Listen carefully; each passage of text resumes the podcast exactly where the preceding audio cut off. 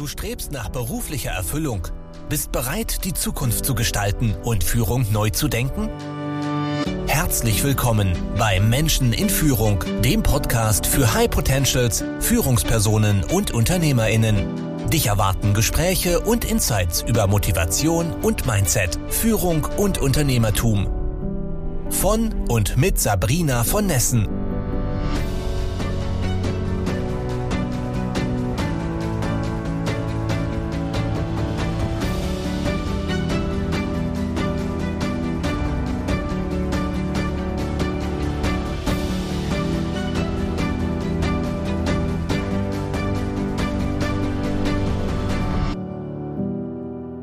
der heutigen Folge nimmt uns Wolfgang Krebs mit auf eine Zeitreise durch fünf Jahrzehnte Innovationsmanagement im In- und Ausland. Wolfgang ist ein Vollblutunternehmer und er beobachtet sehr genau. Wir sprechen darüber, warum Innovationen an zu viel Ego scheitern können und warum Fachlichkeit in der Führung eben doch relevant ist, beziehungsweise wie wir am besten technische Mitarbeiter führen. Außerdem berichtet uns Wolfgang von seiner Stunde Null, einem Moment der persönlichen Niederlage und wie es ihm gelang, wieder fest auf beiden Beinen zu stehen. Let's go. Liebe Zuschauerinnen, liebe Zuhörerinnen, ich habe heute wieder einen super spannenden Gast bei mir und das ist ein, ein Unternehmer mit vielen Jahrzehnten Erfahrung, der sich um das spannende Thema Innovation bemüht, dass Deutschland endlich wieder innovativ wird, dass wir nicht den Erfolgen der Vergangenheit hinterherhechten. Dafür steht Wolfgang Krebs und darum bemüht er sich und kümmert er sich und trainiert ganz viel ähm, die Führungskräfte und Unternehmer ähm, der Zukunft. Ich sage herzlich willkommen, lieber Wolfgang. Schön, dass wir uns heute unterhalten können. Ich freue mich auch, Sabrina. Mit dir unterhalte ich mich gerne immer wieder. Wir hatten ja schon mal einen Talk miteinander und ich habe mich schon drauf gefreut. Ja, und was, was man eingeübt hat, soll man auch nicht so schnell wieder aufgeben, oder wie sagt man so schön? Deshalb machen wir heute die zweite Runde, diesmal im Podcast-Format. Toll, dass du dabei bist. Lieber Wolfgang, ähm, meine Zuhörerinnen wissen das schon. Es gibt eine Frage, die ich allen Gästen stelle, und das ist die, was, äh, warum tust du, was du tust? So, also ich sage, am Anfang bin ich eigentlich reingewachsen. Das heißt, ich habe schon mit sieben Jahren mein erstes Radio gebaut und wusste, ich will Ingenieur werden. Habe mich für Technik interessiert und so ging das dann die, die Jahre weiter. War naturwissenschaftlich immer interessiert auf der anderen Seite sprachlich war überhaupt nicht meine Sache, war Legastheniker und musste viel, viel ackern, um überhaupt lesen und schreiben zu lernen. Und war dann technisch orientiert und dann bin ich äh, an die Ingenieurschule gegangen, habe Elektronikstudium gemacht, das hieß damals Mess- und Regelungstechnik. Man muss sich die Zeit damals als Kind, da gab es noch Röhrenradios das, das war eine Zeit, die ist mit heute nicht mehr vergleichbar. Und ich habe dann schon Transistorradio mit sieben, das war dann Transistorradio, was ich gebaut habe. Und während des Studiums war das, was ich gehört habe, es gibt Mikroprozessoren, aber das war noch kein Thema im Elektronikstudium zu der Zeit. Und ich habe mich allerdings dafür schon immer brennend interessiert und die erste feste Anstellung, die ich dann nach meinem Studium hatte, war eine mittelständische Firma mit 25, 30 Mitarbeitern, Ingenieurbüro zum Entwickeln mit kleiner Produktion. Und das war das Beste, was mir passieren kann. Ich habe da als Entwicklungsingenieur angefangen und war dann Entwicklungsleiter für Digitalelektronik. Und der Chef selber ist eine Koryphäe in Analogelektronik entwickeln gewesen und Mikroprozessor. Und dann hatte ich schon da mit Mikroprozessoren zu tun, habe mich mit Begeisterung reingearbeitet. Am Wochenende habe ich mich auf Montag gefreut und was man von wenigen Leuten so hört, aber es ging mir damals so. Und manche meiner Freunde meinten, ich wäre verrückt deshalb. Aber gut. Und habe dann einige sehr interessante Projekte realisiert, Die Firma hat Messtechnik, Medizin, Elektronik gemacht, hat äh, ja, Industrieelektronik. Es war sehr vielseitig und das ist das Ideale, was ich jedem zu Anfang des Berufes lieber in eine mittelständische Firma gehen, wo man sehr vielseitig sich um alles kümmert, wo man mit dem Chef zusammen die Angebote bespricht, wo man dann Projektkonzepte macht, bis hin zum Realisieren beim Kunden. Da lernt man so viel bei, äh, wie man eben in einer großen Firma, wo man nur einen kleinen Ausschnitt hat, gar nicht lernen kann. So. Nachteil in der Firma war, es war nicht besonders gut bezahlt. Und, aber das, das, was ich lernen konnte und der Spaß bei der Arbeit, das ist wichtiger gewesen am Anfang. Wann hast du dich entschieden, tatsächlich dich auf eigene Beine zu stellen? Das war 1989. Da hatte ich äh, drei, als Angestellter war ich in drei Firmen. Und bei der dritten Firma sah ich dann ab, dass es, dass die Firma nicht den Break-Even-Point, das war ein Start-up, das hat das erste Handheld-Oszilloskop weltweit entwickelt, das Start-up, war viele Sachen sehr gut gemacht, aber es war zu kompliziert in der Bedienung und da ist letztendlich die Firma dran gescheitert. Und das war eine heilige Kuh vom Chef, der die Bedienung entwickelt hatte. Und wenn man dann zu ihm gegangen ist, gesagt, wir müssen hier mal eine Studie machen, das muss einfacher werden, dann fing er an, einem zu erzählen, wie genial seine Bedienungskonzept ist. Und da war dann bei mir irgendwann der Punkt. Eigentlich war das erste Learning daraus, was sehr wichtig war, auch für später. Bedienoberflächen sind sehr wichtig für den Erfolg von Projekten. Und da muss man sich sehr intensiv mit beschäftigen. Mhm. Und dann das Zweite war, dass eben eine autokratisch geführte Firma, wo man eben mit dem Chef so ein Thema nicht bereden kann, wo er einfach das sagt und nicht offen ist, auch für konstruktive Kritik, dass das den Erfolg behindern kann. Mhm. Und, ja, und dort habe ich dann mich entschlossen, mit einem Kollegen zusammen die erste Firma zu gründen. Dann ist noch jemand mit Geld reingegangen als Gesellschafter. Und dann sind wir in den Bereich Lasertechnik und Optik gegangen mit Produktion in Warschau. In Warschau eine Optikproduktion aufgebaut für Industrie- und Laseroptik und für Laserbeschriftungssysteme eine Firma. Und ich war verantwortlich für die Vertriebsfirma hier in Berlin. Und die von null an aufgebaut was ich in einer Beziehung immer sehr gut finde, wenn man was von Null an anfangen kann. Man kann sich die Mitarbeiter und das Team gut aussuchen. Und das kann man ja nicht unbedingt. Manchmal muss man mit vorhandenen Mitarbeitern Projekte realisieren. Vielleicht kann man ein bisschen Einfluss noch drauf nehmen. Aber wenn man die von Anfang an aussuchen kann und auch prägen kann, ist etwas, was ich sehr, sehr wichtig finde. Und gerade in technischen Projekten muss man Mitarbeiter in einem Stil auch nachher prägen. Bei mir war es in der ersten Firma so, dass ich da von dem Chef sehr viel mitgenommen habe, was Arbeitsstil, Vorgehensweisen, wie man an Projekte rangeht, dass man nicht unnötige Fehler einbaut und viele Sachen dazu mitgenommen. Und das habe ich dann später auch gemacht.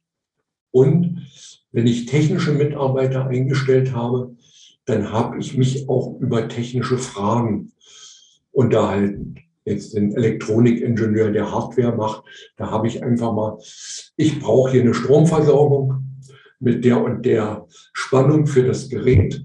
Wie würde er sie aufbauen? Und dann gefragt, was ist denn an der Stelle dann für ein Signal? Was ist da? Sind keine komplizierten Fragen, aber das, was mir dann eben wichtig dabei war, äh, wie hat jemand das kapiert? Wie hat er sich mit auseinandergesetzt? Kommt er damit zurecht? Wenn noch ein zusätzliches Problem kommt, man fragt ihn dazu, findet eine Lösung. Und dann kann man jemanden relativ gut einschätzen. Und das Zweite ist die Haltung dabei.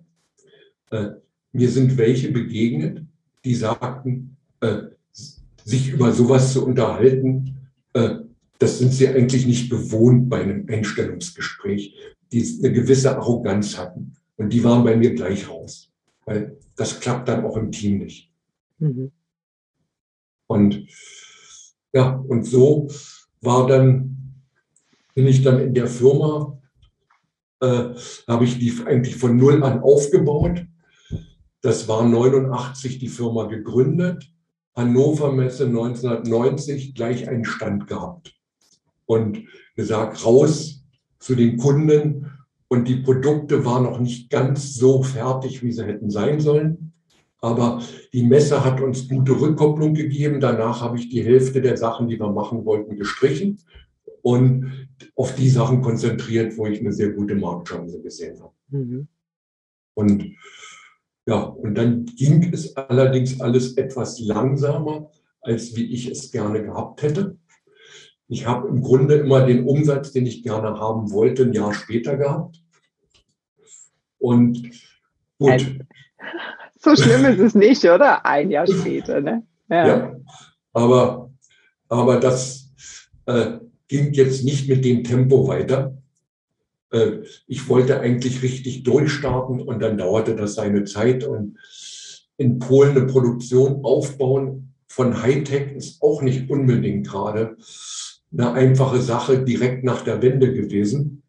Wolfgang, ich und, muss dich jetzt mal unterbrechen. Weißt du, das, was du erzählst, ist alles, glaube ich, direkt keine einfache Sache. Und du erzählst es immer in so einer Ruhe ich höre dir da total gern zu. Das hört sich immer an, das ist wie beim Geschichtenonkel so ein bisschen, ja. Aber wenn ich mich dann versuche, in die Lage zu versetzen und sehe es mir nach, das war ja vor ein paar Jahrzehnten, ne? also zwischen uns liegen ja auch ein paar Jahre, dann versuche ich mich in die, in die Phase zu versetzen, wo Technologie eben keine Selbstverständlichkeit war. Ja, 89 gab es auch kein Internet. Ja, da reden wir von ganz anderen Mhm. äh, einem ganz anderen Usus, wie man Business macht, wie man Kontakte knüpft. Und nein, ja, da spaziert man nicht mal eben so nach Warschau oder oder und baut da mhm. irgendwas auf. Ja, das waren einfach ganz, ganz andere Zeiten. Und das ist das, was ich am Anfang meinte. In dir steckt so ein Unternehmergehen. Finde ich unglaublich faszinierend, ja, dass du das machst, du, du, du schüttelst es so aus dem Ärmel, du erzählst es so ein bisschen, ja, dann habe ich das gemacht und das gemacht. Ja, und ich nehme es dir auch ab. Manch anderen würde ich sagen, naja, jetzt gibst du ja ein bisschen an, ne? Aber bei dir weiß ich, es ist so passiert und du hast es auch einfach so gemacht, weil es dran war. Woher kommt denn dieses Gehen? Ist, liegt es in deiner Familie oder ich, woher ich, hast du das aufgeschnappt? Ich weiß es nicht. Äh, mein Großvater, der hat in der Magdeburger Börde gelebt und der hat in 20er Jahren angefangen, da war noch Wirtschaftskrise mit Fahrrad und Schreibmaschine einen landwirtschaftlichen Großhandel aufzubauen. So. Und er war dann am Schluss, gehörte er zu einer der wohlhabendsten Familien in einer Kleinstadt, hatte dann äh, mehrere Lagerhäuser, Gleisanschluss war er noch stolz drauf, das war damals sehr wichtig. Und dann kam, wurde, kam ja nachher die DDR dann wurde der Betrieb enteignet und äh, er, er hat also den Betrieb verloren und danach haben die es nicht mehr geschafft, die haben den Betrieb runtergewirtschaftet mhm. und den, an, den am Leben zu erhalten. Aber mein Großvater war dann auch in dem Alter, dass er in Ruhestand gegangen ist und vielleicht habe ich da auch ein bisschen was von mitgenommen. Es hört sich so an. Also äh, ich, ich, denke, es, also es muss ja nicht in jedem Unternehmen so sein, ne, mit Enteignen und so. Das sind natürlich keine üblichen Einschnitte in so einer Unternehmensgeschichte. Mhm. Ja, aber da einfach dran zu bleiben und es zu versuchen, egal ob es am Ende klappt oder nicht. Mhm. Möglicherweise steckt es ein Stück weit in deiner Familie. Ich finde es auf jeden Fall unglaublich beachtlich, ja, wie man, wenn es die Notwendigkeit gibt, ja, und wenn es eine Herausforderung gibt, dass man dann mhm. sagt, okay, ich gehe die an. Ja, ich denke da jetzt nicht lange drüber nach. Ich mache das mal äh, mit den Mitteln, die ich habe äh, und so weit, wie ich es alleine kann. Und dann schaue ich weiter. Und so mhm. haben wir uns auch kennengelernt. Und das ist das, was ich sehr, sehr an dir schätze. Ja, es gibt Menschen in deinem Alter, die würden sich auf die Couch legen und sagen, äh, du passt schon, ja, ich habe genug geackert. Ich mache jetzt mal easy. So, und ja. du hast so einen Drive nach vorne und immer dieses, ja, mal schauen, was geht. Ja, mal schauen, welche Mittel ich an der Hand habe. So, ich finde das super. Mhm. Also ganz, eine ganz, ganz wichtige Botschaft, mhm. die ich einfach an der Stelle nochmal aufgreifen wollte. Ja. So, wir waren irgendwie Mitte der 90er Jahre mit deinem, mit deinem Business und es ging ja. nicht schnell genug. Ne? Gut. Also, ne, ich glaube, schnell genug geht es sowieso keinem, aber ein Jahr Versatz ist auch kein Drama. Wie hat sich denn dann bis heute weiterentwickelt? Also damals war, war ja so meine Vision, das soll eine Firma sein in der Lasertechnik, die in Europa vorne mitspielt. So, das, das war so die Vorstellung. Äh, dann äh, haben wir, habe ich einige Kunden, die ersten Kunden dort gewonnen, die ersten Projekte gemacht. Ein paar Sachen sind nicht ganz so äh, gewesen, wie ich es mir vorgestellt habe. Aber gut, am Anfang ist das halt so. Bis man dann eine bestimmte Perfektion hat, dauert das eine gewisse Zeit. Und in Warschau lief dann, hat ein Kollege, mit dem ich das zusammen gemacht habe, halt da die beiden Firmen aufgebaut. Und ich habe mich dann darum gekümmert, halt vom Markt und von hier möglichst viel Impulse reinzugeben. Und bin halt oft da gewesen. Und heute ist aus der einen Firma eine Firma für Industrieoptik geworden, die hat 50 bis 60 Mitarbeiter und ist stabil aufgestellt.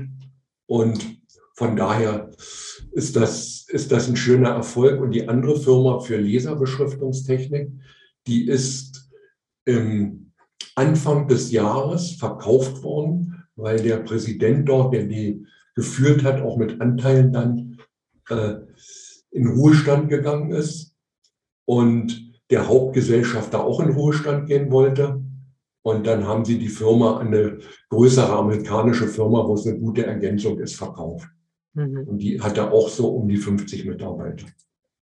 Und in der Zeit damals haben wir noch mit Fernschreiber kommuniziert. Und ich kann mich noch daran erinnern, wie oft ich abends da gesessen habe am Fernschreiber und tak, tak, tak irgendwo was getippt und dann per Lochband rübergeschickt. und dann irgendwann war die Verbindung so, dass es mit Fax weiterging. Und das erzählte ich vor ein paar Jahren mal jemand, der jünger ist, und der fragte mich, was ist denn ein Fernschreiber? Ja, ich habe auch noch kein Live erlebt, Wolfgang. Also, ja, ich kenne es auch ja. nur aus Erzählungen und von Bildern. Ja. Im Prinzip eine Schreibmaschine, die eben über übers Telefonnetz oder ein ähnliches Fernschreibnetz äh, Texte versandt hat. Und es im Grunde, bevor dann durch Fax wurde, der im Grunde verdrängt und, und war dann weg. Und am Ende war es so, dass ich dann in der Firma eben über Monate 90 Stunden die Woche gearbeitet habe. Und das ist was, das sollte man nicht machen. Aber gut, äh, ich, ich hatte noch einen Kompagnon, noch einen zweiten Geschäftsführer dann mit eingestellt, gehofft, dass es dadurch schneller weitergeht. Das ist leider nicht so gewesen. Und dann von dem getrennt. Und dann habe ich im Grunde Entwicklung und Vertrieb gleichzeitig gemacht. Tagsüber Kundenkontakte, Vertrieb und abends mich hingesetzt bis spät in die Nacht und entwickelt. Und irgendwann sagte mein Körper, er will nicht mehr. Und, mhm. und ich kriegte dann eine, eine Leberinfektion und musste mich dann schon da raus und dann musste irgendetwas anders werden. Und dann habe ich gesagt, gut, ich übergebe Mitarbeiter die Geschäftsführung der Firma und dann haben wir die Firma noch dann Stückchen zusammen konzentriert. Ich habe mich dann darum gekümmert, dass es auch wirklich eine gute Übergabe war und dass auch die Projekte so weit fertig wurden, an denen ich dran gewesen bin. Und der hat die sehr gut weitergeführt. Heute bin ich mit dem Geschäftsführer, der das ja jetzt äh, seit ja, mehr als zwei Jahrzehnten macht, äh, in freundschaftlicher Verbindung. Und wir unterhalten uns öfter mal über strategische Themen. Ich bin noch Gesellschafter mit, habe einige Anteile abgegeben und der hat auch noch Anteile bekommen und Hauptgesellschafter ist auch drin. Und die Firma läuft und ich muss mich eigentlich um nichts kümmern, außer mal ein paar Diskussionen mitführen. Und die machen ja auch Spaß. Und die genau. machen Spaß, ja. Ja. Jetzt hast du ja in so, in so vier, fünf Jahrzehnten hast du ja alles mitbekommen, was man unternehmerisch erleben kann. Also du hast, du warst angestellt, du warst in Startups angestellt, im Mittelstand angestellt, du hast selbst gegründet, du hast was groß gemacht, du hast was wieder abgegeben. Ja, da, mhm. da war ja wirklich unendlich viel Bewegung drin und auch persönlich. Ne? Also es ist äh, keine schöne Geschichte. Und wenn ich es mir, wenn ich es mir vorstelle, also ich habe selbst auch lange Zeit 70, 80 Stunden gearbeitet. Ich glaube, auf 90 bin ich selten oder nie gekommen. Und das über eine lange Zeit zu machen, da ist man gar nicht mehr man selbst. Man steht irgendwie ja. neben sich. Ne? Man ist nur noch so ein Schatten, der einfach funktioniert, der einfach gar nicht mehr fühlen kann, ja, und auch nicht mehr richtig ja. denken, man macht einfach nur noch. Das ist ja eine ganz schwierige Phase, die du auch durchlebt hast. Ne? Wenn du da so zurückblickst, was wären denn deine besten Tipps an Unternehmer? Ja, was, was sollte man tun und was nicht? Und was eben auch in so einer Situation kommt, man setzt die Priorität nicht mehr richtig, weil man nicht mehr den Abstand gewinnen kann. Ja. Und man braucht immer wieder Abstand. Und von daher ist das sicherlich nicht, äh, nicht äh, der Weg, den man gehen wollte, aber man kommt halt leicht in so eine Situation rein. Wenn man halt immer weiterkommen will, dann stellt man fest, da ist noch was zu tun. Man, irgendwas läuft nicht ganz so, wie es soll. Und dann passt man da auf und man muss eben gut abgeben und delegieren. Mhm. Und, und das ist was, ja, ich bin von meiner grundsätzlichen Einstellung zu der Zeit ausgegangen, ich bin voll mit, am, mit im Tagesgeschäft in allem mit drin. Und ist eben in einer kleinen Firma auch eigentlich der Standard. Aber da ist dieses Konzept hier von Michael E. Gerber, dass man eben der Unternehmer arbeitet am Unternehmen und nicht im Unternehmen. Beim kleinen Unternehmen geht das nicht, da muss man auch mit drin arbeiten, aber man muss eben auch genug Zeit dafür haben, am Unternehmen zu arbeiten. Mhm. Und dann äh, sich darum zu kümmern, wie entwickelt sich das Ganze und eben auch Auszeiten haben, auch dafür sorgen, dass man entspannt ist, dass man den Überblick behält. Da, da muss man halt dann in der Situation für sorgen, lange später, hat es auch immer wieder Zeiten gegeben, wo ich viel gearbeitet habe, aber, aber äh, nicht mehr so, so extrem, wie das dann in der Zeit gewesen ist. Genau, und das dann halt auch bewusst. Ne? Das ist, glaube ich, auch ein, ein Tipp zu sagen, macht bewusst. Also, dass man sagt, okay, jetzt habe ich vier Wochen, da muss ich mal richtig ran, weil, ja, wichtiger ja. Auftrag, was auch immer. Aber danach habe ich bewusst auch eine Phase, ja, wo ich sage, da mache ich bewusst weniger, da, da fahre ich in Urlaub, da suche ich mir eine Auszeit, was war, wie auch immer Entspannung dann für den Einzelnen funktioniert. Aber das dann klar abzugrenzen, ist, glaube ich, mhm. wichtig. Ja, dass man, dass man guckt, dass man seine Zeit hat, auch dass man eben die Zeit zum Entspannen hat. Ja. Und, und auch mal weg von den Dingen, auch im Urlaub, einfach mal ein Stückchen weg. Bei mir ist Urlaub auch immer ein Teil abschalten und mal die Gedanken baumeln lassen und mal ohne irgendein Ziel mal über die Dinge, wie sie halt kommen, nachzudenken, Impulse zu kriegen. Und das ist auch wichtig. Und das möchte ich, das möchte ich auch nicht vermissen. Und ich denke auch so eine Sache, man ist ja normal im Alltag immer in einem bestimmten Tagesrhythmus oder in einer Struktur drin.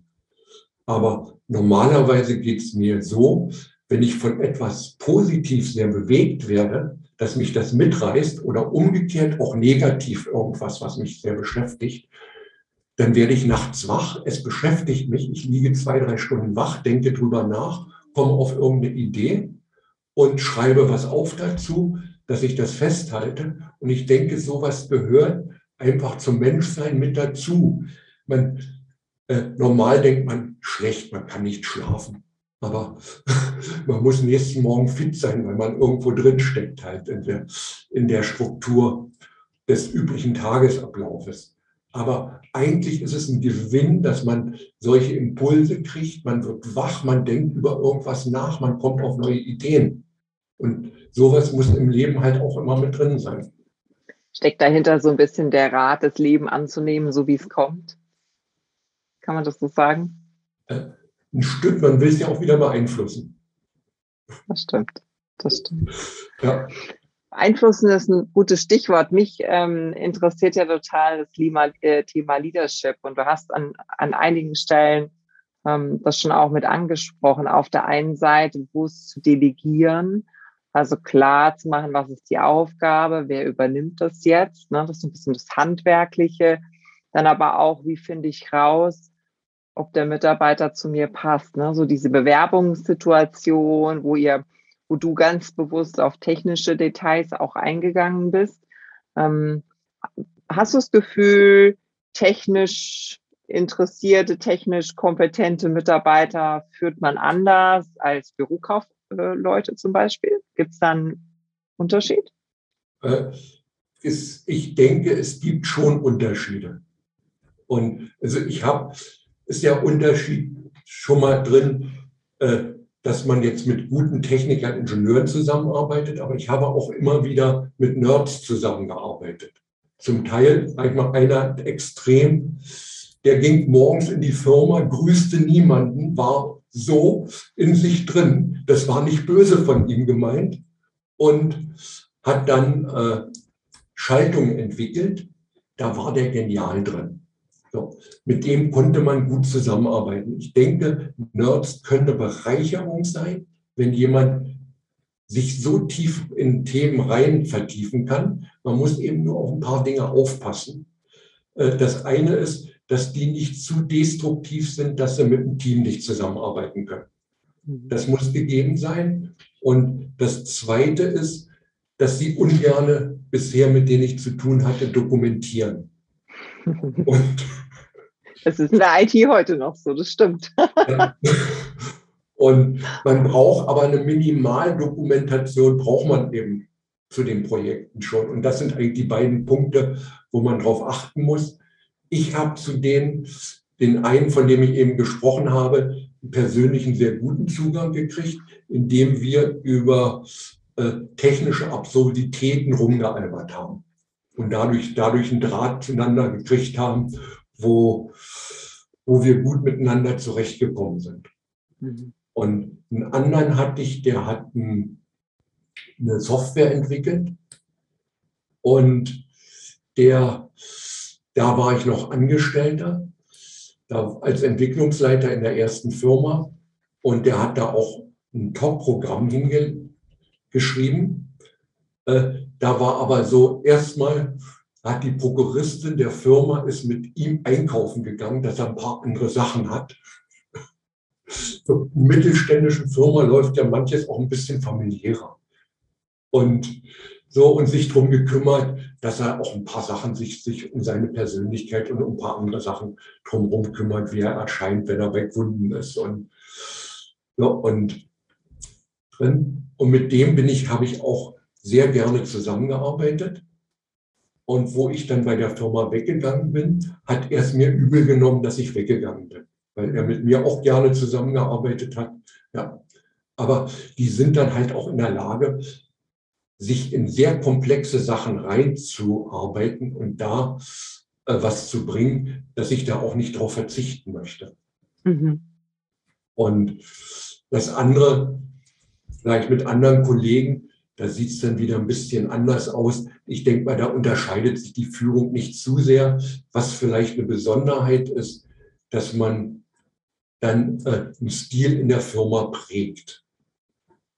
Also, dass man eine Schaltung so aufbaut, dass man sich nicht unnötig, ich will jetzt hier nicht ins Detail gehen, Störungsquellen reinholt und was man dazu macht und sowas zu prägen. Und ich habe eben auch bei einigen gesehen, wo das nicht gemacht wurde, wo Wochen mit Dingen vergeudet wurden, die vollkommen überflüssig waren. Das sind ja auch so gewisse Qualitätsstandards, die man halt in der Fachlichkeit äh, definiert, ne? oder bestimmte Abläufe, die man einhalten sollte, egal in welcher Branche. Ne? Ich versuche es mal allgemein zu formulieren, ja. ähm, dass weder zu große Fehler passieren oder Schaden entsteht ähm, und auf der anderen Seite eben auch die Kundenzufriedenheit ähm, positiv bleibt und so weiter. Ne? Also das macht ja, das macht ja durchaus Sinn. Hm, wie würdest du denn deinen wie würdest du denn deinen dein Führungsstil beschreiben? Also hast du da auch für dich solche Regeln, dass du sagst, das ist mir unglaublich wichtig in der Zusammenarbeit mit Menschen? Also ich muss mich dabei wohlfühlen. Und das Erste, was ich, das, das ist mir das ist auch gut. wichtig. Und, und wenn ich, äh, wenn, und das tue ich am liebsten, dass ich mit jemandem sehr konstruktiv zusammenarbeiten kann. So. Und dazu, äh, das Erste, was ich immer gemacht habe, ich habe jedem unterstellt, dass er sehr gut ist. Mhm. So. Und das hat so ein Stück selbsterfüllende Prophezeiung. Äh, wie umgekehrt es eben auch Chefs, die unterstellen, sie haben nur schlechte Mitarbeiter, diese auch dann anziehen hat man auch die umgekehrte Wirkung. Und ich habe jedem unterstellt, dass er sehr gut ist, aber auch von ihm verlangt, dass er es dann bringt. Und bei Mitarbeitern, die Verantwortungsbewusstsein haben, funktioniert das sehr gut. Und das Zweite, möglichst vieles selbstständig machen. Und dann denke ich, da ist eben eins, äh, es gibt Grenzen, die nicht überschritten werden dürfen und die sind hart gezogen. Ja, wenn sie jemand überschreitet, kann es bis zum Ausgehen, gibt es nicht. Da muss man auch sofort eingreifen. Aber in diesem Raum, in diesem Bereich ist ein Spielraum, wo möglichst jeder selber entscheiden kann. Und öfter ist es eben so, dass ich gesagt habe, ich hätte es jetzt so und so gemacht, aber wie willst du das machen? Und, und einfach das offen gelassen habe. Und Schön. ich denke, das tut es auch das Beste, wenn man Mitarbeiter weiterentwickeln will. Und ja gut, das sagt sich halt immer so leicht, ne? Ja. Das sagt sich so leicht. Ich habe das Gefühl, du hast ein natürliches Talent dafür oder hast du das hart erlernen müssen, diese, diese Prinzipien, diese Geisteshaltung? Äh, ich habe das durchaus hart erlernen müssen, noch in der Zeit, wo ich angestellt war. Mhm. Und ich bin die zweite Firma, wo ich war, die war sehr chaotisch. Und zwei Brüder, auch ein Start-up, denen die Firma gehörte, die eigentlich mit Führung überhaupt nicht irgendwo kompetent waren, sondern die fingen an, wenn ein Mitarbeiter eine gute Leistung gemacht hat, mit den Mitarbeitern in den Ring zu steigen, ob sie besser sind. Und das ist destruktiv. Mhm. So. Und, und dann, äh, und da habe ich so einiges, wie es schlecht gelaufen ist, wie, wie man die Mitarbeiter demotivieren kann, mhm. wie man mit Projekten die schlecht führen kann. Da habe ich einiges mitbekommen oder gesehen, wie man es nicht machen sollte. Und die war im Grunde sehr, ja, laissez-faire geführt, die Firma. Hat sich um vieles nicht gekümmert, aber äh, aber viele Sachen eben auch sehr äh, provokativ dann, dass man nicht Mitarbeiter hilft, sondern versucht, äh, eben mit ihm gleich in die Konkurrenzsituation zu gehen. Und das, das ist was, was ich für, für sehr schlecht halte. Und die letzte Firma war das Gegenteil, die war sehr autokratisch geführt. Und das waren im Grunde, habe ich zwei Pole gesehen, die beide so nicht funktionieren. Man muss bereit sein, auch mal was autokratisch oder so durchzusetzen. Und das sage ich immer, eine Firma braucht ein strenges, konservatives Rückgrat. Aber sie muss eben auch offen geführt werden und das, das eben heute bei den Technologien, die so vielseitig sind, die keiner einzeln alle beherrschen kann, dass da auch die Impulse reinkommen, dass auch die verschiedenen Aspekte mit reinkommen. Und das geht nicht autokratisch. Und wenn man, wenn man Projekte schlecht führt und einfach alles hängen lässt, dann erreicht man auch nicht die Erfolge. Das geht nicht. Und man erreicht auch nicht die Standards, dass bestimmte Qualität dann erreicht wird. Und das hat mich viel Nerven gekostet und daraufhin habe ich dann ja auch Führungsseminare besucht aus dem ersten Führungsseminar kam ich ratloser raus, als ich reingegangen bin. Kenne ich. und dann so im Laufe der Zeit mit allem, was ich zu gelesen habe, von anderen gehört habe, dann halt so den Stil entwickelt.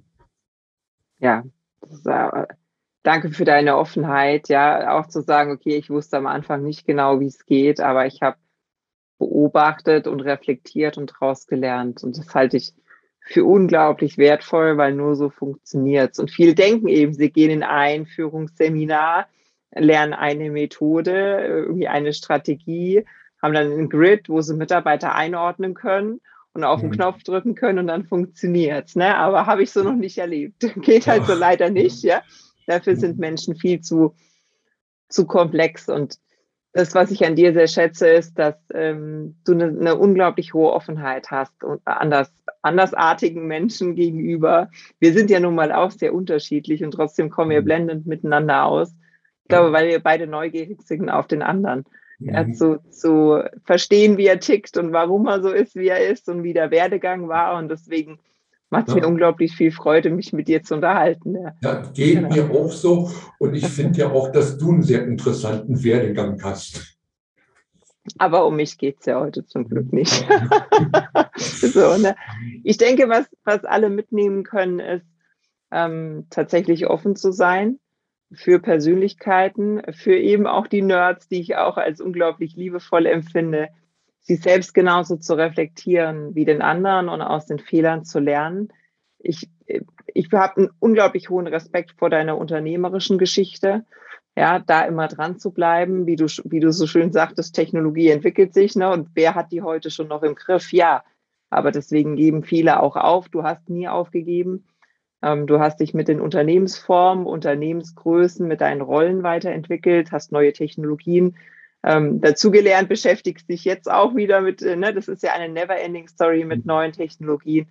Und dafür ziehe ich meinen virtuellen Hut. Also ganz, ganz, ganz klasse Leistung, muss ich sagen. Danke. Aber es ist ja auch spannend. Und die Zeit, wir leben in einer Zeit, wo die Möglichkeiten größer sind denn je. Das, das ist doch, ist doch herrlich, das, was man machen kann. Und wir werden in den nächsten Jahrzehnten, und ich hoffe, dass ich noch viel davon mitbekomme, äh, technologische Sprünge haben, wo wir uns einige Sachen heute noch gar nicht vorstellen können.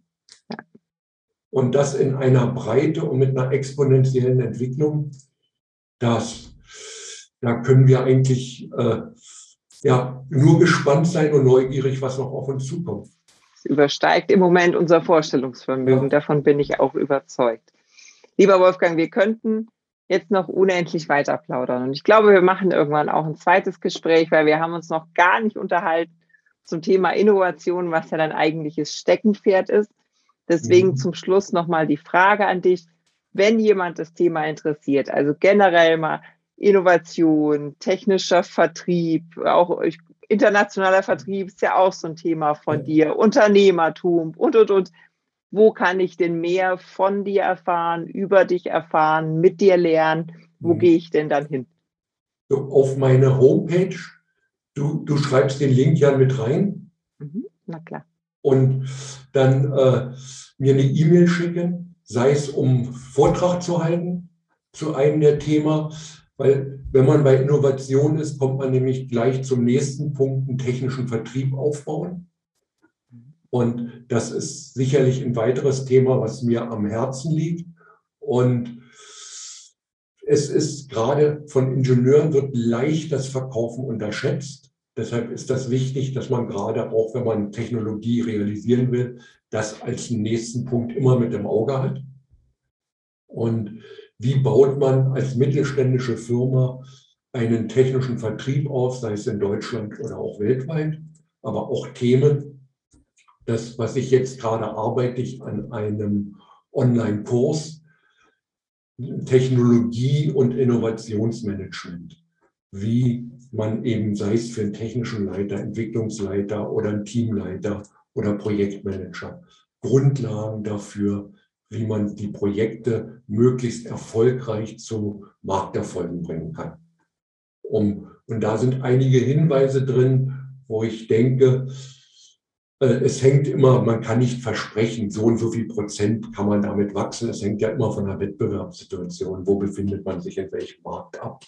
So, wenn man aber in einem Markt sind, wo der Wettbewerb da nicht das optimal macht, dann kann man mit, mit den Impulsen, die da draußen sind, ein bestimmtes Marktsegment beherrschen.